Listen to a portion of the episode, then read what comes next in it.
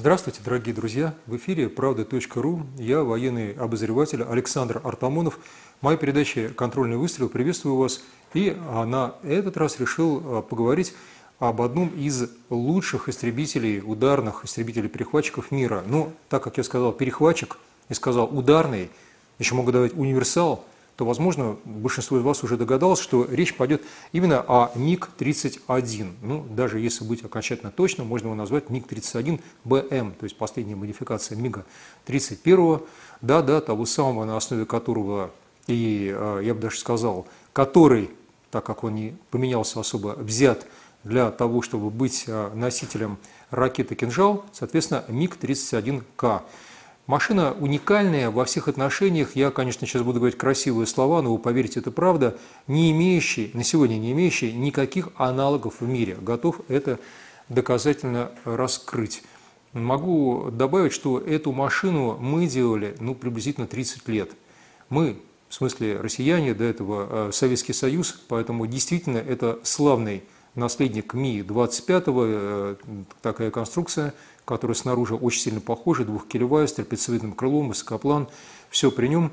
Но ведь дело-то не в том, как, что выглядит, хотя МиГ-25 действительно машина тоже очень-очень хорошая. Дело в начинке и, а, конечно же, в тех дополнительных возможностях, которые этот аппарат обрел. Ну, а говоря для начала, так сказать, из затравки разговора о том, а, что из себя представляет наш самолет, можно сказать, что его практически потолок выше 20 километров – и это я сейчас отдельно расскажу, потому что это любопытно. А, и скорость у него, поэтому я сказал, что он и в этом отношении не имеет аналогов, а, приблизительно 3 маха. Ну, до 3 махов. И тут многое зависит от, естественно, так сказать, режима. Но ТРДД-F в форсажном режиме дает ему возможность, соответственно, так сказать, развивать такую скорость. И действительно, натовцам сегодня за Фоксхаундом, так они его называют, лисья гончая, Фоксхаунд не угнаться. Кстати, когда я был в Кубинке и э, рассказывал про МиГ-31, стоя перед аппаратом для одного из наших телевизионных каналов, то мне задали вопрос, а почему, собственно, Фоксхаунд? Ну, ясно, что лисья гончая, по определению, да, что кто не интересуется собаками, понимает, это, наверное, очень сильно быстрая гончая. Лиса же бежит немедленно. Но параллельно у американцев есть очень интересная традиция – Э, не столь давно, по-моему, я даже это упоминал, они все наши самолеты на свой лад переименовывают так, чтобы, если это истребитель, по-английски fighter, то обязательно придумать какое-то слово, даже часто очень сильно далекое от э, того, что на букву F. То есть вот Foxhound – это наш МиГ-31. В данном случае они, естественно, попали, я бы сказал, э, прямо в яблочко, потому что столь быстролетный аппарат действительно не существует больше в мире. Ну, я бы еще мог добавить не только быстролетный, мог еще добавить бы еще и высотный, потому что Александр Фролов, наш летчик-испытатель, в 70-е годы, в 1977 году поставил на нем абсолютный рекорд. Это 37 600 метров, то есть 37 километров. Для людей, понимающих, можно уточнить, что это фактически уже пределы нижнего космоса, то есть суборбитальная высота. Зачем выход на такую высоту, где уже небо черное, как говорится, все в звездах, а Земля превращается в шарик, для того, чтобы суметь в случае необходимости а, запустить ракету против спутников. То есть МиГ-31, задумайтесь, аппарат, который уже в 70-е годы был на крыле, если точно, то разработка 75-78 год, если брать первую, первую модификацию МИГа, так вот этот аппарат был в том числе предназначен, в нем были заложены такие возможности, а в случае необходимости атаковать и спутники. Естественно, что все эти возможности на сегодняшний день а, реализованы. Ну вот, наверное, я сказал какие-то базовые, очень любопытные вещи, но рассказать могу даже самые-самые, как говорится, верха бесконечно. Вот интересный такой еще вопрос, переходя на вооружение. Во-первых, сколько точек подвески? 8 точек подвески. А, по три а, под крылом, еще, так сказать, две на топливном баке дополнительном. Получается 8 точек подвески и, я бы сказал, полный набор ракет. То есть и, так сказать, анти РЛС, то есть радиолокационные ракеты, и тактические, такие как ОВОД, и сверхзвуковые, это а, ПКР-31АД. Естественно, это ракета, которую я сейчас отдельно скажу, гиперзвуковая «Кинжал». Ну, собственно, а, наверное, а, стоит сказать и о управляемых авиабомбах, в том числе, так сказать, КАП-500. Ну и еще об очень интересной особенности. У него, у нашего замечательного перехватчика, скоростного, рабочего таких режимов, так сказать, высот, у него еще есть пушка. Пушка ГА-66, вот, ГШ, очень интересная, так сказать, пушка. Почему она интересна? Ну, казалось, а зачем перехватчику пушка? Если вы посмотрите американские модели, то вы ничего подобного не найдете, или, допустим, британские, ну, или хотя бы Еврофайтер или э, Мираж из сказать, более старых. Зачем перехватчику, летающему на таких высотах с такой скоростью, помимо ракетного бомбового вооружения, которое превращает его уже в абсолютнейшего универсала, еще добавил к этому и пушка. И, э, между прочим, я все-таки, конечно же, об этом добавлю, Р-37 ракеты, ракета воздух-воздух, которая, а, опять-таки, не имеет аналогов по дальности применения, приблизительно 300 километров, относительно, так сказать, западных э, моделей, там 100-150, ну, по крайней мере, сейчас не имеет. Вот, раньше было, это Феникс АИМ-54BC, ракета, которая стояла а, на Томкэтах. Я чуть дальше о них скажу. Ну, вот возвращаясь к пушке. Зачем шестиканальная пушка ГШ-6 нашему замечательному аппарату? А оказывается, против аэростатов. И тут э, смеяться не надо. Дело в том, что эта пушка воплощает целое направление развития нашей конструкторской инженерной мысли для того, чтобы справиться с такой опасностью, как аэростаты, которые повадились в 70-е, 80-е годы 20-го, теперь уже прошлого столетия, залетать на нашу территорию, в смысле в наше воздушное пространство на сверхвысотах, как раз приблизительно а, от 15, а то и 20 километров, то есть гораздо выше эшелона а, для гражданских самолетов и на пределе возможностей а, всех истребителей, включая даже, так сказать, наш МиГ, который, в частности, для этого был создан. Вот помимо разведсамолетов а, США стали тогда запускать и аэростаты, возможно, европейцы. Ну, какая угроза от аэростата? От него простая. Ну, во-первых, он ведет аэрофотосъемку, он в том числе может скрывать различные точки, когда, допустим, наша система ПВО даже во время учения, так сказать, входит в активный режим, то сразу же это фиксируется в случае необходимой аппаратуры, если такая стоит на аэростате. Ну и плюс к этому, между прочим, вот вы хотите смеетесь, хотите нет, сейчас, конечно, многие сардонически а, улыбнутся, но вот э, вы не подумали, откуда на территории России вдруг э, взялись какие-то вредные споры, а, которые, допустим, никогда в наших широтах не водились. Почему вдруг на тысячи километров энцефалитный клещ – а, оказался не там, где его естественный ареал обитания, хотя он веками не перемещался на эти тысячи километров. И а, почему вдруг, и уж совсем, конечно, всем, возможно, сейчас будет смешно, но вот колорадский жук. Что вот этот самый а колорадский жук, он а, сам по себе из Колорадо переместился в Россию? Ведь не было никакого колорадского жука еще, так сказать, не так давно, ну, лет 60-70 точно. Вдруг неожиданно появился. То есть я сам в свое время э, смеялся над тем, что сплошные диверсанты, но смеяться не на чем. Представьте себе, что такой аэростат летит на большой высоте, у него контейнер, контейнер раскрывается, а там можно в том числе и отравляющие вещества, много чего еще другого из него нам на голову сыпануть. Никто не сказал, что это невозможно. Мы знаем, что американцы используют все то, что хотят, и достаточно успешно. Ну, хотя бы те же самые, так сказать, э, бомбы с ураном. Использовали против югославов? Использовали.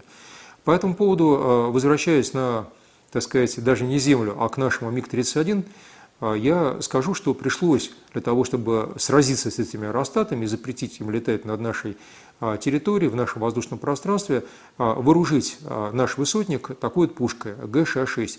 И под нее специально были разработаны даже а, соответствующие, так сказать, снаряд-патроны. Потому что обычные, а, не встречая сопротивления у миллиметровой, микронной буквально оболочки аэростата, делали просто маленькую аккуратную дырочку, гелий оттуда не выходил в силу физических свойств на такой высоте. И, собственно, аэростат спокойненько продолжал полет, пусть слегка и продырявленный.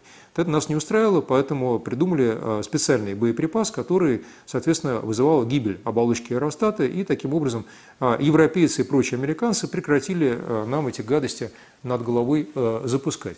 Вот э, такая, я бы сказал, уникальная вещь.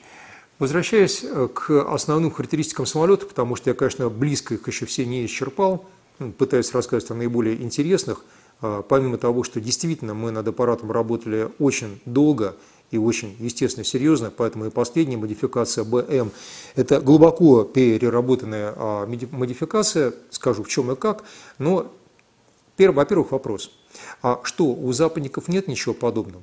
Я вот упомянул о ракете AIM-54BC «Феникс». Да, она стояла на Tomcat и на супер Tomcat, это F-14A и D, латинскими литерами, боевые коты или бойцовские, бойцовые коты, которые летали очень успешно у американцев в 80-е годы, так сказать, и в том числе э, стреляли палубную авиацию.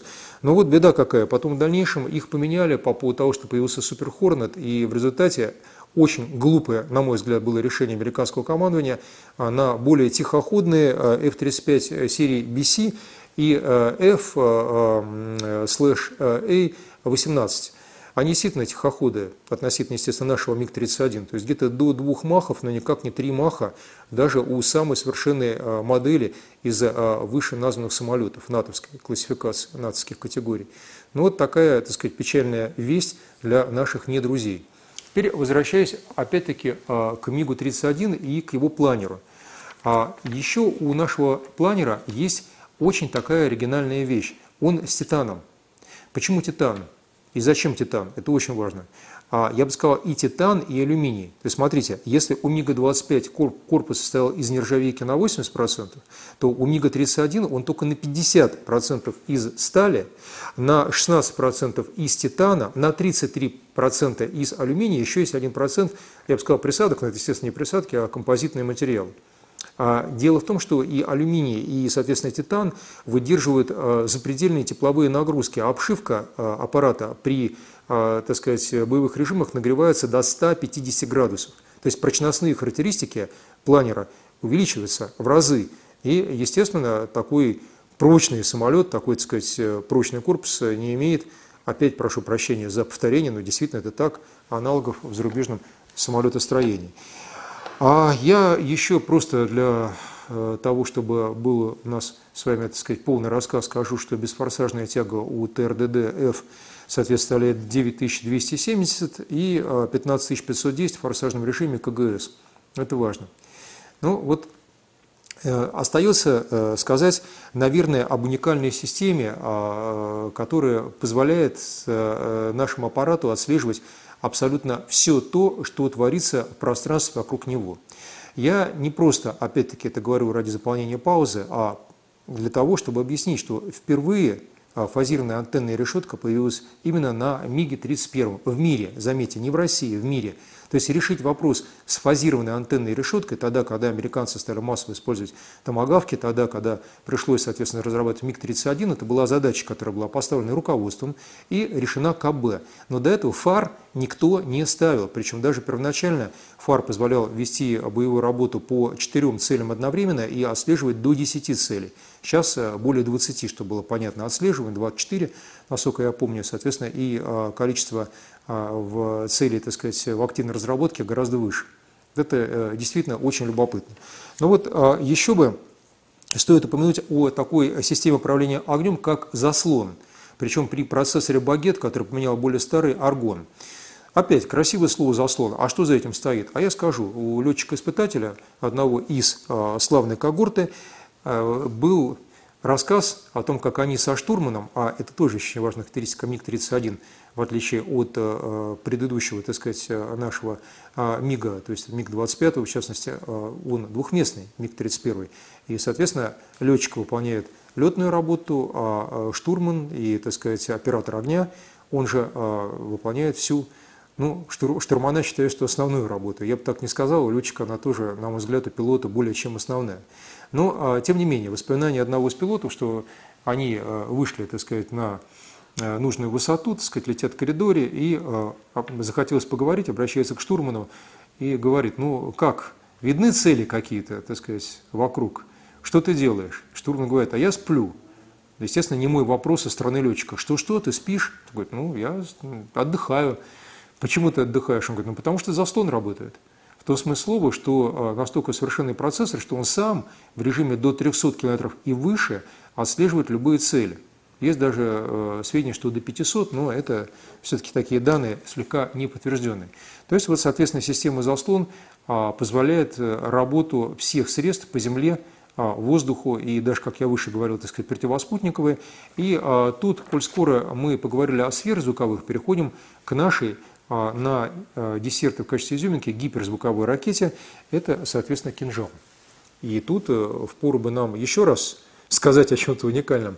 Действительно, МиГ-31К, который мы второй год подряд демонстрируем на наших парадах Победы, а в прошлом году, так сказать, не в мае, а чуть позднее в июне, в этом году 9 а мая, пролетело, так сказать, у нас с вами несколько самолетов МиГ-31К с ракетой «Кинжал». Так вот, мы действительно первые в мире, кто поставил на боевое дежурство МиГ-31К с гиперзвуковым оружием. То есть, кто поставил в мире гиперзвуковое оружие и его стал использовать. Я знаю, какие сейчас будут аргументы. Есть такой аргумент, что китайцы были первыми. Ну да, тут я не могу не согласиться, что китайцы успели первыми испытать а, гиперзвуковую ракету. И вроде бы по их информации, потому что они секретятся тут, что могут секретить, поставить а, гиперзвуковое оружие, а, но как-то вот с демонстрационными полетами а, немного вышла незадача. А почему э, моя кривая усмешка? Да, по той простой причине, что а, в год китайских испытаний, это, э, соответственно, 18 год, как так вышло, что мы арестовали шпиона, даже группу, не товарищей, а, которые передали секреты из, через наш э, канал, по-моему, обороны экспорта, хотя я не буду эту славную контору никак в плохом свете подавать, а, ну, в общем, э, через людей, имеющих отношение к экспорту вооружений, которые украли чертежи одного из видов вооружений, как было сказано обтекаемо, засвеченных э, э, Верховным главнокомандующим в его речи от 1 марта 2018 года, имеется в виду наше новейшее вооружение, в том числе вот и гиперзвуковой кинжал. Так вот, эта группа, так сказать, подлецов украла и передала секреты за рубеж. Ну, они были схвачены, но тем не менее китайцы буквально через менее года после этого испытали свой так называемый китайский волнолет. Ту самую ракету, хочется сказать, как Трамп супер-пупер, какую-то ракету, ну, гиперзвуковую ракету, которая является неким аналогом кинжала. Насколько и куда она летает, не знаю, но, тем не менее, факт есть факт. Возвращаясь к кинжалу, который все-таки пошел в войска, пусть пока в единичных экземплярах, но уже серийно единичных, и который, по некоторым сведениям, является а, деривативом, то есть производным от а, Х-15, наши ракеты. Что говорят, что это аэробаллистическая ракета, возможно, в родстве вот с, тем, с той самой ракетой, так сказать, нашего а, комплекса «Искандер». Возможно. Эта информация не подтверждается, она не опровергается, и а, на фотографиях, так сказать, главная часть ракеты, так сказать, она нередко замазывается, ретушируется, так что не можно, нельзя было понять. Ну, и мы не будем на эту тему слишком много и сильно рассуждать, тем не менее, вот это Х-47М2 кинжал, а по информации, которая поступила от нашего министра обороны э, в ходе, так сказать, вот э, салонов этого года способна выполнить свою работу в радиусе до 2000 километров. Это очень любопытно, потому что совсем недавно говорилось, писалось в источниках 300 километров, даже 220, там 300. Так выяснилось 2000. Причем даже было учтено без э, учета боевого радиуса носителя. Я буквально цитирую. Что имеется в виду? Имеется в виду, что если МиГ, и тут еще одна важная характеристика, способен имеет радиус до 3000 километров, приблизительно, так сказать, если брать с дополнительным топливным баком, а, при том условии, что а, у наших МИГов поздних моделей, естественно, модификации 31БМ сюда входит, есть штанга для дозаправки в воздухе, то есть там вообще уже мало чем ограничено.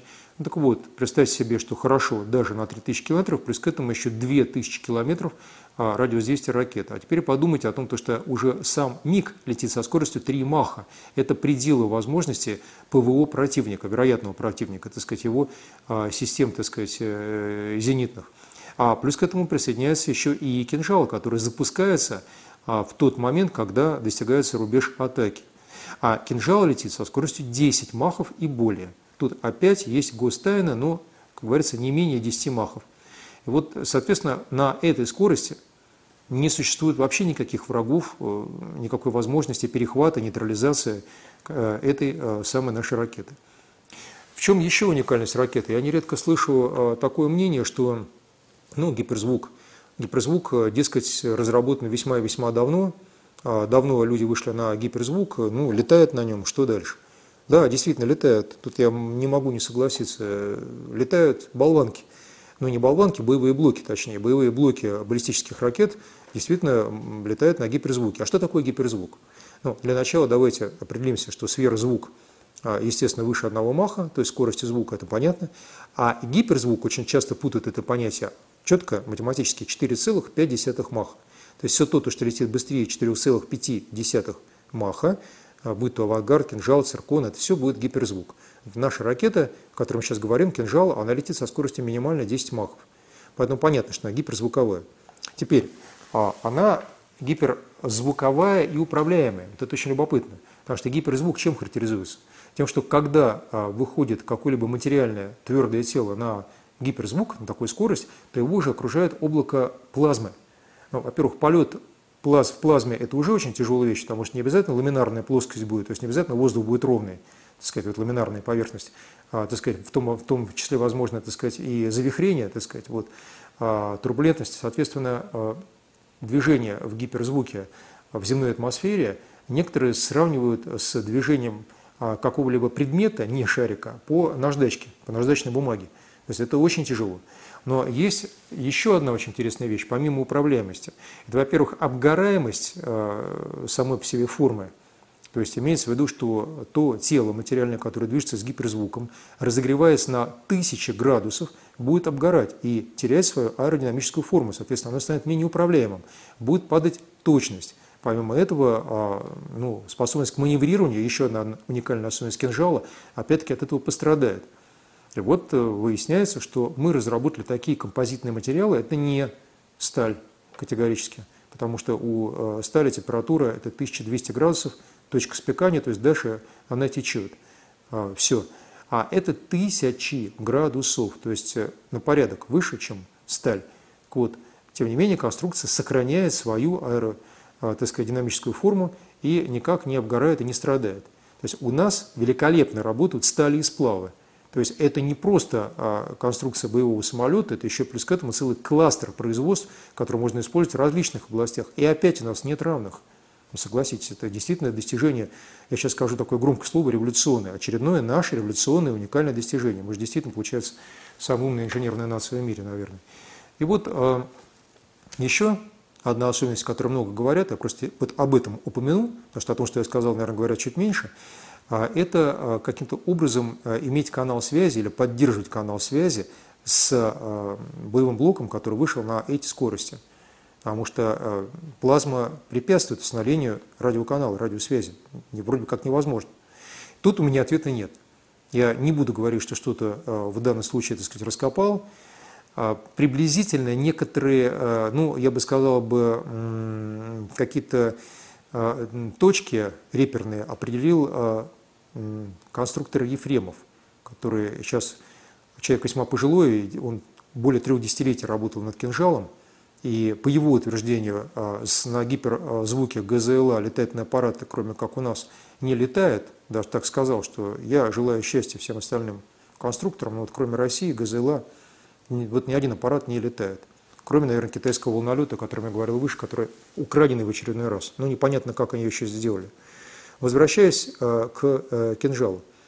Ну, хорошо, вы э, достигли гиперзвука, а далее у вас потекли не только формы внешние, но в том числе и камеры сгорания двигателя. То есть имеется в виду, что поддерживать столь высокую температуру очень сильно тяжело для того вещества, специально так говорю, материала, из которого состоит сама, так сказать, камера сгорания.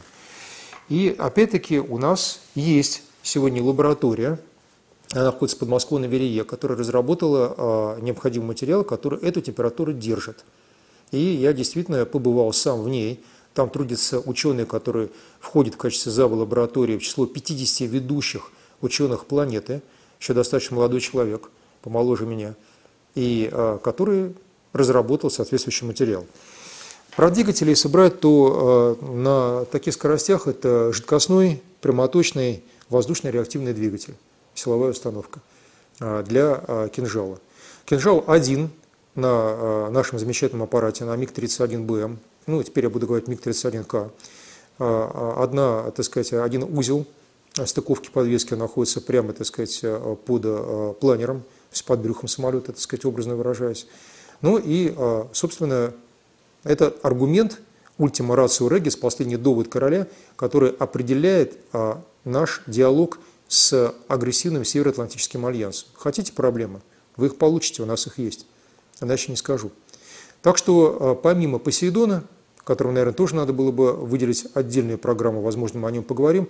МиГ-31К а, на основе МиГ-31БМ действительно лучший, непревзойденный, а, универсальный, а, ударный истребитель-перехватчик, способный выполнять любую работу от Армагеддона до поражения точных целей и даже, как я сказал выше, аэростат. Мне остается только на сейчас с вами проститься, пожелать вам всего хорошего. В эфире а, была программа «Контрольный выстрел». Я, военный обозреватель Александр Артамонов, прощаюсь с вами. Смотрите и слушайте правда.ру. До новых встреч, дорогие друзья.